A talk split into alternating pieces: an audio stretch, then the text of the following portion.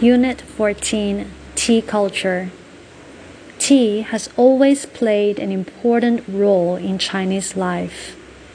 People's passion for it has inspired many prominent works of art.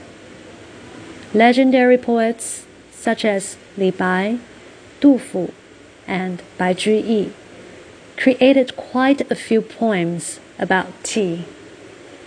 Famous painters Tang Bohu and Wen Zhengming even drew pictures dedicated to this beverage.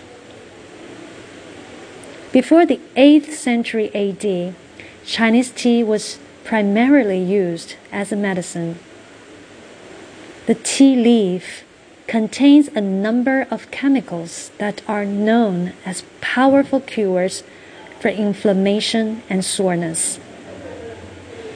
It also contains stimulants to digestion and the nervous system. Tea gradually evolved into a common beverage during the Wei, Jin, and Southern and Northern dynasties. Later, during the Tang Dynasty, tea became an inherent feature of the society. Specialized tea tools were used, and books about teas were published, including the most famous The Classic of Tea by Lu Yu. Tea planting and processing techniques advanced quickly. Many famous teas were therefore developed. There are dozens of tea types nowadays, such as oolong, pu'er, longjing, and many others. Through trading, Chinese tea spread all over the world. Today, Chinese tea is not only a beverage, but also an important part of Chinese culture. People pay great attention to their tea and the way they drink it.